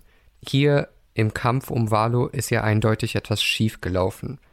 Und es gibt diese Konferenzszene zwischen Lina So und den Senatsmitgliedern und auch Ava Chris als Vertreterin der Jedi, Marschallin von Starlight Beacon. Und da treffen wir auch auf Tia Thun. Und Tia Thun, so unangenehm und nervig der auch beschrieben wird. ich konnte seiner Logik und seinem Bestreben, diese Defense Force Program zu gründen, vollkommen folgen. Tatsächlich mangelt es an einsetzbaren Jedi, erstens, um die Drengi-Krise unter Kontrolle zu bekommen. In den Comics appelliert Ava Chris an Estala Maru auf der Starlight Beacon, dass er mehr Jedi zur Hilfe schicken soll – Sie können nicht die Drengi besiegen mit so wenig Jedi. Aber das geht nicht so leicht, weil die Republikschau stattfindet. Und die Nihil sind sehr gut darin, die Jedi an verschiedenen Fronten zu beschäftigen, abzulenken und voneinander zu trennen. Und das nicht nur physisch. weil Ava, Chris und Stellan sehr oft schroffe Auseinandersetzungen haben, in denen deutlich wird, dass Ava schneller bereit ist und impulsiver bereit ist, auf eine Krise zu reagieren, und Stellan hingegen, der spricht von einer gemeinsamen strategischen Antwort und repräsentiert so eine lahme, bürokratische Maschine. Und selbst die Jedi Keith Trennis sagt auch an einer Stelle zu Stellan Geos, Tausende sind durch die Dränge gestorben, nur um die Starlight zu beschäftigen, damit wir nicht auf die Krise auf Valu reagieren können. Also es gibt einige, die das sehen, was eigentlich sich abspielt. Und Stellan, was antwortet der? Das wissen wir nicht mit Sicherheit. Und da spielt für mich Stellan mehr einen vorsichtigen Politiker, mehr als einen machtgeleiteten Jedi. Stellan steht ja jetzt auch so nah zu Lina So. Er wird von ihr auserwählt zum Symbol der Republik, zum Ideal des besseren, mitfühlenden Wesens. Und die Jedi werden hier strategisch verführt und so eingesetzt, dass sie in das politische Netz eingestrickt werden. Und das riecht ganz stark für mich nach dem Jedi-Orden der späteren Prequel-Ära, wo dann eigentlich alle absolut vom Kanzler und seiner Vision manipuliert werden. Ich frage euch mal, inwieweit ist es sinnvoll, eine große Republikschau zu organisieren, knapp ein Jahr nach dem großen Desaster, quasi als ob nichts passiert wäre. Wart ihr da mehr auf Tia Toons Seite oder auf Nina Sous? Wie habt ihr das empfunden? Also ich denke, dass die Lina So gerade in so einer großen Friedensblase steckt und auf dem Ruhm von diesen großen Werken, die ihr dazugesprochen werden, also Republic Fair, Starlight Beacon, dass sie sich da gerade davon berauschen lässt. Und wie das halt so ist mit den Blasen, man kennt es ja auch selber auf Social Media Plattformen, wenn man die von sich mit anderen vergleicht, man wird ja da stark beeinflusst und vergisst auch gerne unliebsame Themen. Und diese Dringlichkeit des Defense Force Programs dringt ja nicht durch zu Lina So. Und es geht dann so weit, dass Tia Toon sagt, gut, wenn ich die schwache Seite, also in Form der nicht eigenständig handelnden Republik stärken kann, dann muss ich die starke Seite in Form der Jedis schwächen. Und als sie da diesen Nullifier von Neutralisator von Clarion begutachtet und merkt, dass die Message ja nicht so richtig angekommen ist, dass sie eigentlich mit den Jedis an sich ja kein Problem hat. Und als sie auch selber sagt, oh, die Waffe, die du mir da zeigst, die ist ganz schön gefährlich, hat er schon Pluspunkte bei mir gesammelt. Aber nichtsdestotrotz schürt er ständig Zwiespalt. Zum Beispiel, als er den stolzen Togrutas sagt, ja, dass ihre Heimatwelt ja für die Leute des inneren Kerns nur so draußen im Outer Rim liegt. Ich hatte mich dann auch selber gefragt, ob wir auch in der Blase stecken und wir da sehr auf die Jedis fixiert sind. Speziell zu dem Zeitpunkt, als der Nachrichtenmann die Holo-Übertragung von Rill kommentiert hat mit, sind die Jedis überhaupt da? Dann hatte ich mich gefragt, wieso stellt er diese Frage? Ist doch klar, dass die Jedis da sind, die sind doch immer zur Stelle. Was Tia macht, ist, die Demokratie aus Angst und Egoismus auszuhebeln. Und da wird eine klare Grenze überschritten. Deswegen bin ich da eher auf Lina So's Seite. Und ich habe mich tatsächlich gefragt, was sind denn jeweils die Argumente für und gegen das Verteidigungsprogramm, was Tia Ton unbedingt haben möchte. Dafür, dieses Verteidigungsprogramm aufzubauen, spricht eigentlich ein Argument, aber ein sehr starkes. Die Republik sollte sich auch ohne den Orden verteidigen können, für den Fall, dass den Jedi etwas zustößt. Und wenn man bedenkt, wie das zweite Buch endet, muss man sagen, Tiaton hatte da schon ein gutes Gefühl, einen guten Riecher dafür, was da passieren kann. Gegen das Verteidigungsprogramm sprechen zum einen enorme Kosten und das Programm passt nicht in die Philosophie der Regierung von Lina So oder der Republik als Ganzes, wie sie es selbst in einem Gespräch sagt. Und ich habe mich hier gefragt, welche Philosophie das nun genau sein soll. Zum einen ist es die Überzeugung, dass die Republik sich nicht von den Nihil einschüchtern lassen darf. Doch der Aufbau eines Verteidigungsprogramms ist für mich nicht unbedingt ein Zeichen der Einschüchterung, sondern eigentlich im Gegenteil ein Zeichen der Stärke. Damit ist das eine Überzeugung, die für mich kein Argument gegen das Verteidigungsprogramm ist. Dann spricht Lina und ihre Mitvertreter und Vertreterinnen von dem Geist der Einheit, also die Annahme, dass eben alle zur Republik gehören. Und dieser Satz taucht immer wieder in allen drei Büchern auf. Doch auch hier spricht für mich der Aufbau dieses Verteidigungsprogramms nicht dagegen. Es muss eben dann auf eine Art und Weise passieren, dass alle Welten sich auf eine geeignete Art und Weise einbringen können und sich nicht in ihrer Souveränität angegriffen fühlen. Mir das ja einer der Kommentare war, wie der Herrscher von Sereno darauf reagieren würde, wenn so ein Verteidigungsprogramm aufgebaut werden würde. Ich bin der Meinung, es ist die Art und Weise, wie das gemacht wird und wie das kommuniziert wird. Und letztendlich ist das, was am Ende als für mich das letzte wirkliche Argument bleibt, das ist der Pazifismus von Lina So und ihre Überzeugung, dass die enormen finanziellen Summen, die ein Verteidigungsprogramm kosten würde, in der Forschung und Entwicklung und auch in der Schau besser aufgehoben wären. Ja, wer von den beiden hat nun recht? Hätte ich mir die Frage vor einem halben Jahr gestellt, wäre meine Antwort eindeutig. Tiaton spinnt, egal wie gut seine Absichten sind. Aufrüstung kann nichts Gutes sein. Steckt das Geld in Bildung, in soziale Programme, in Umweltschutz, in diese wunderschöne Schau. Mein Gott, es gibt so, so vieles, was sinnvoller ist, als Geld in Militär reinzustecken. Ja, wie wahrscheinlich ist es, dass die Nihil wirklich angreifen werden? Ja, diese. ja, genau. Die genau. Unwahrscheinlichkeit dieses Angriffes. Genau. Und was hat sich bei dir geändert? Die Geschehnisse in der wirklichen Welt haben dazu beigetragen, dass sich meine Einstellung dazu komplett gedreht hat. Also eigentlich ist die Debatte, die wir hier in Star Wars haben, eins zu eins die Debatte über die Aufrüstung hier, also die Aufrüstung Deutschlands, die wir vor wenigen Monaten noch erlebt haben. Also die Frage, muss Deutschland mehr in die Bundeswehr investieren, um verteidigungsfähig zu bleiben? Und leider zeigen uns die Ereignisse der Welt, dass auch wenn wir als Gesellschaft es eigentlich nicht wollen und es eigentlich total unwahrscheinlich schien, uns nichts anderes übrig bleibt, wenn wir unsere Art zu leben schützen wollen. Und solange es außerhalb unserer Grenzen Staaten gibt, die der Meinung sind, sich das, was sie wollen, einfach mit schierer Kraft nehmen zu können, müssen wir in der Lage sein, uns und auch unsere Verbündeten und Partner zu schützen, auch wenn es unfassbar wehtut, so viel Geld in etwas reinzustecken, was dafür da ist, das Leben zu zerstören. Ja, um es konkret zu machen, du sprichst ja über den Angriffskrieg Russlands gegen die Ukraine. Und ich muss sagen, dass wenn ich diese Parallele ziehe, ich eindeutig auf Tia Tones Seite bin für das Verteidigungsprogramm sowohl der Hohen Republik als auch der Bundesrepublik Deutschland. Die Frage ist natürlich, wie sinnvoll die reingesteckten Gelder am Ende genutzt werden, aber das ist eine andere. Wie siehst du das, Nikolas? Hatte Lina so recht? Diese Parallelen habe ich jetzt auch beim Lesen dieses Bandes gehabt und es war unheimlich. Ja, zumal das Buch geschrieben wurde, noch davor. Unheimlich, aber auf der anderen Seite, es heißt ja Star Wars, es geht um Krieg, es geht um Kriege. Das vergesse ich immer schnell beim Lesen oder beim Konsumieren.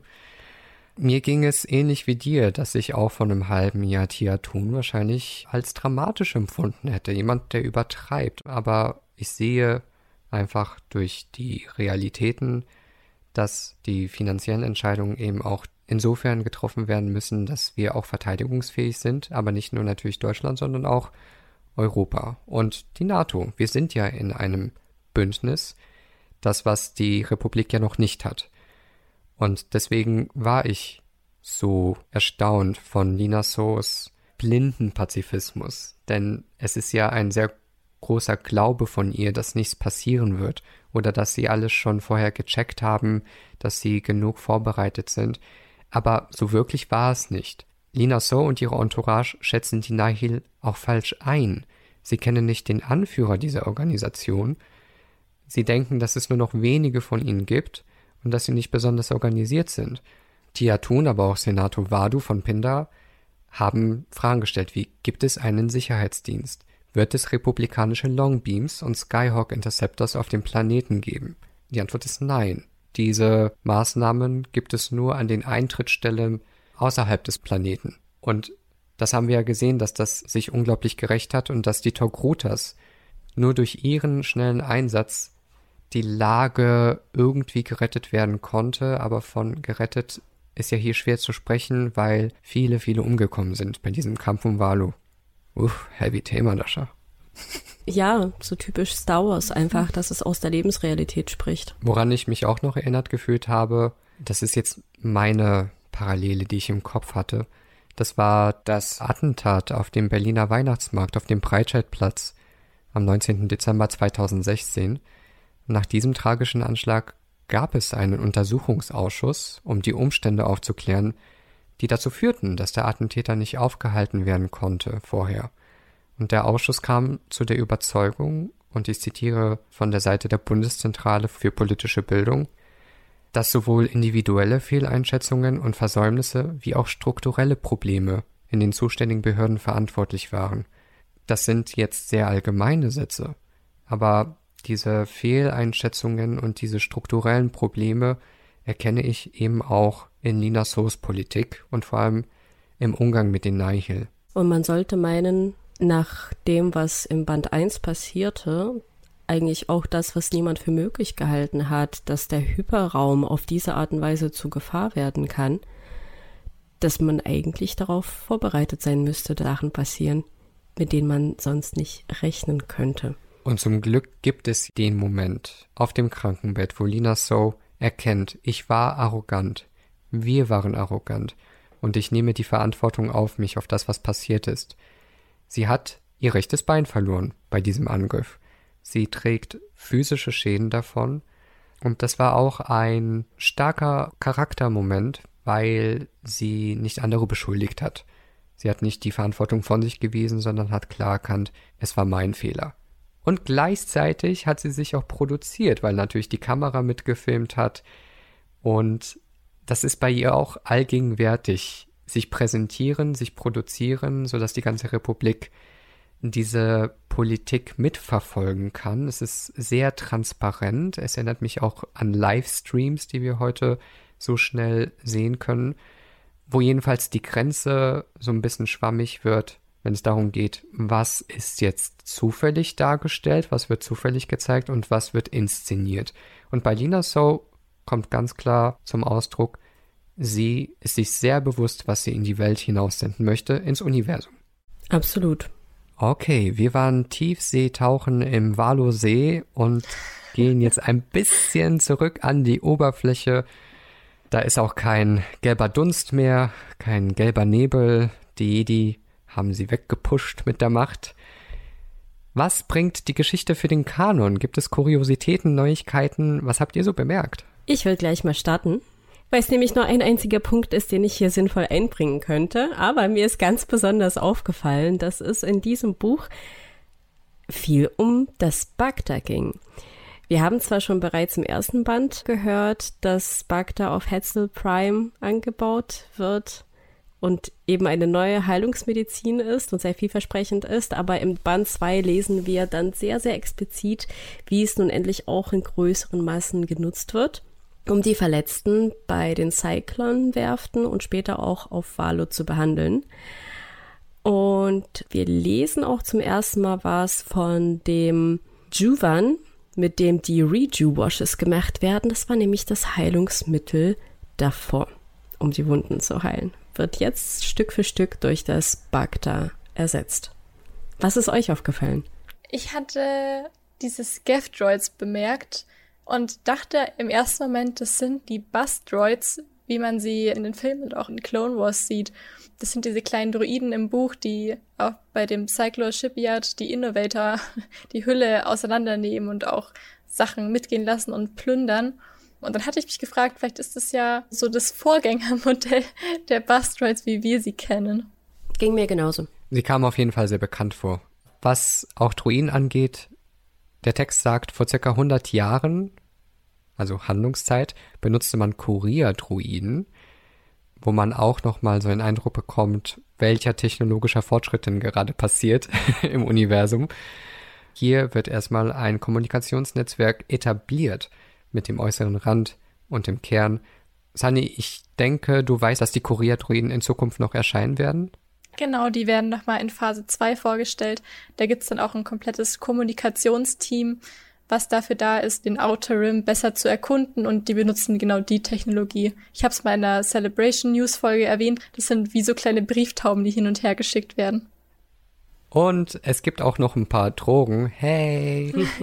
Die Kikun-Wurzel hilft beim Einschlafen. Und wir haben Reduc. Das ist die Droge, von der Dis abhängig ist. Ungewöhnlich viele Namen für Drogen, finde ich. Zigarren werden auch im Text genannt und gleich als schlecht abgestempelt.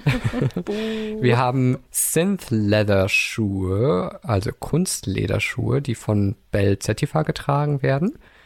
Dann haben wir eindeutig eine Zookritik im Text. Ja. Wir haben außerdem das United in Songlied, das wir ganz am Anfang der Folge gehört haben und hoffentlich jetzt schon ein Ohrwurm wird. Zu der Machart. Hier haben wir vor allem Übersetzungsentscheidungsfragen. Warum hat er das so ins Deutsche übersetzt, der Andreas Kaspczak? Was ist euch da aufgefallen bzw. aufgestoßen? Es sind ein paar Begriffe gefallen, die ihr aus dem Englischen kanntet und wir haben festgestellt, dass sie ins Deutsche ganz anders übersetzt wurden. Angefangen mit Funke. Amber, also der Charhound von Bell Zetifar, erst im Band 2, warum auch immer, benannt wurde. In Buch 1 hieß die Hündin noch Amber. Band 2 wurde es Funke. Wie findet ihr, unter uns gesprochen, die Entscheidung, Amber umzubenennen in Funke? Nicht gut. Mm -mm. Es ist doch ein Name. Namen ändert man nicht einfach. Ja, ich finde es auch einfach unnötig, dass, wenn man sich entscheidet, Kontinuität. sie umzubenennen, genau, dann bitte kontinuierlich in beiden Büchern, in allen Büchern, aber nicht in Band 1 wird sie noch Ember genannt und im Band 2 dann warum auch immer Funke. Ja, ich finde, es verniedlicht den Hund ein bisschen, den Scharhound, was er gar nicht nötig hat. Ja, außerdem haben wir festgestellt, Leveler wird ins Deutsche übersetzt als, Gleichmacher.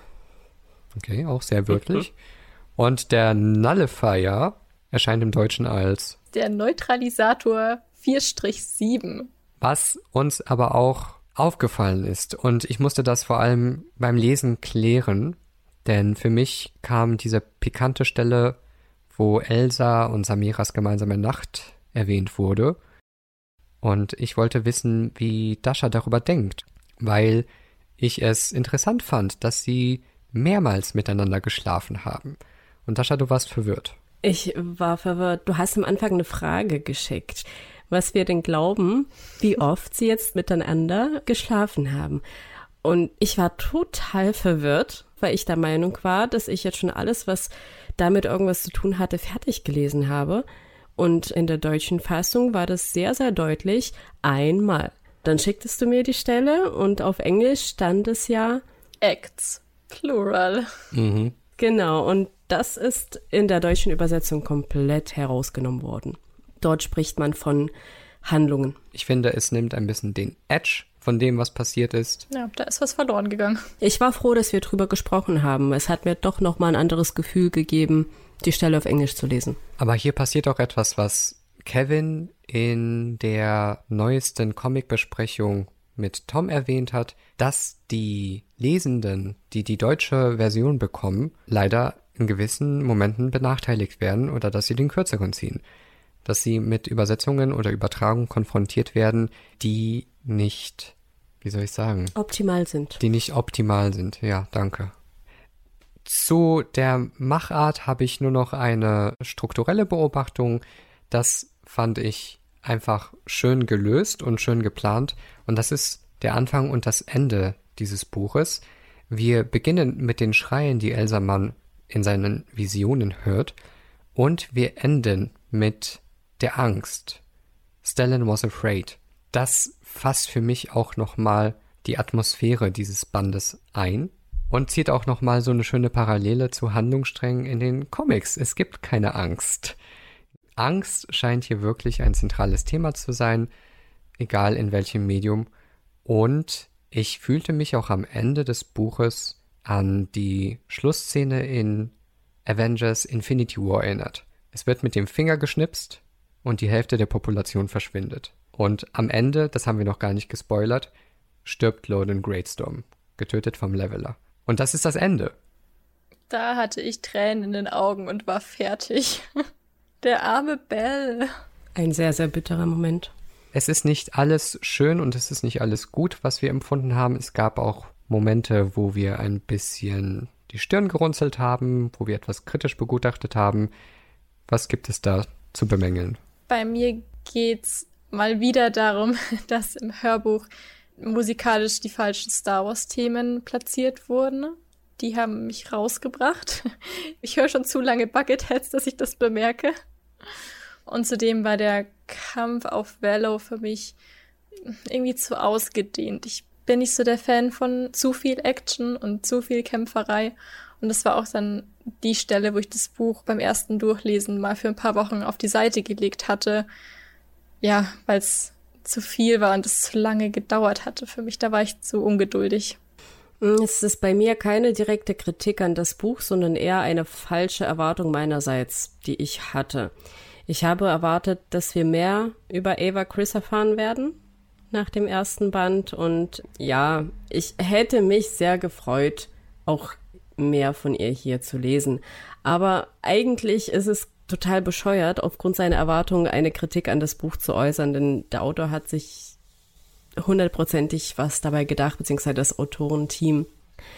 Von daher ist es eher eine nicht erfüllte Erwartung, die ich nicht unbedingt als Buchkritik äußern kann. Und es wurden Charaktere im ersten Band eingeführt, zu denen ich eigentlich schon eine starke Bindung aufgebaut habe und ich hätte mir einfach gewünscht, für meine Seelenruhe, dass sie auch im Band 2 mehr erschienen wären.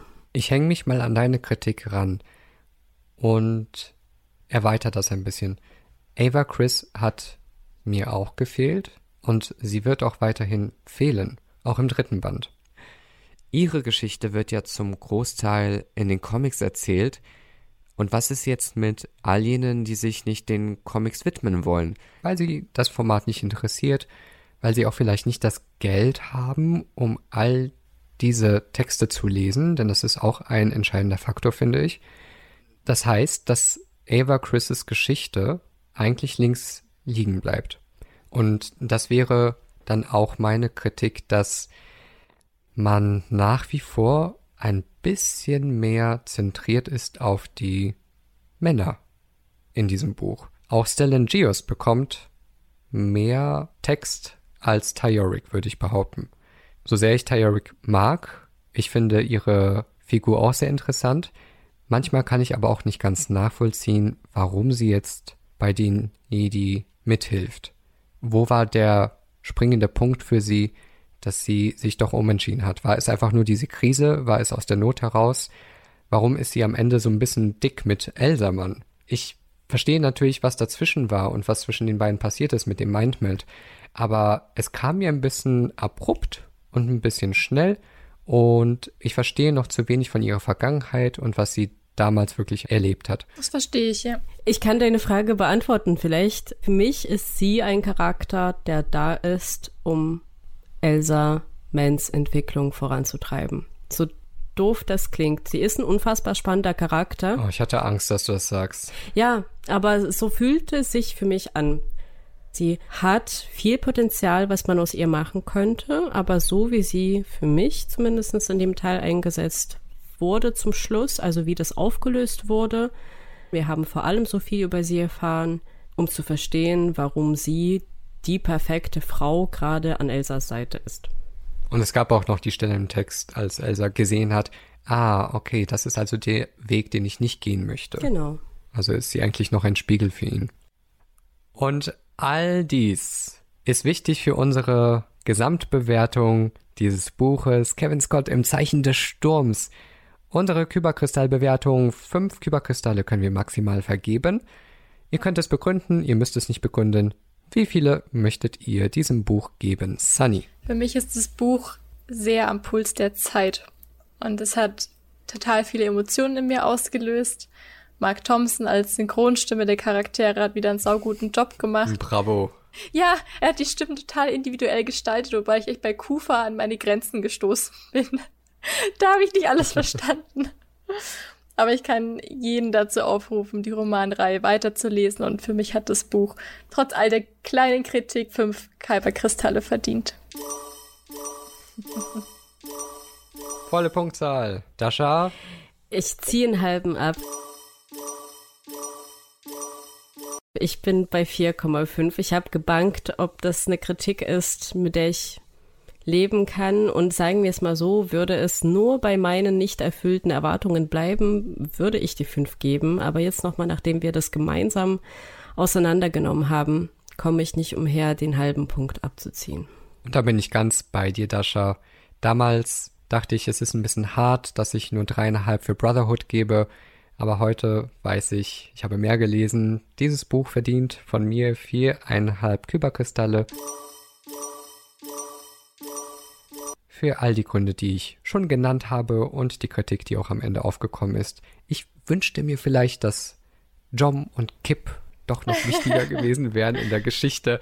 Aber das kann man ja noch in den nächsten Texten und Romanen irgendwie weiterentwickeln, dass vielleicht Jedi in diese Richtung entwickelt werden könnten. Spannend. Ich traue es dem Storyteam zu. Sani und Dasha, vielen Dank für diese tiefgründige Besprechung. Ich bin schon gespannt, was ihr zu dem Band 3 zu sagen haben werdet. Und ich wünsche euch erstmal viel Spaß beim Weiterlesen. Vielen Dank, es war mir ein Vergnügen und wir hören uns ganz bald wieder. Danke, danke auch an euch beiden und bis zum nächsten Mal. Ciao. Tschüss. Ciao.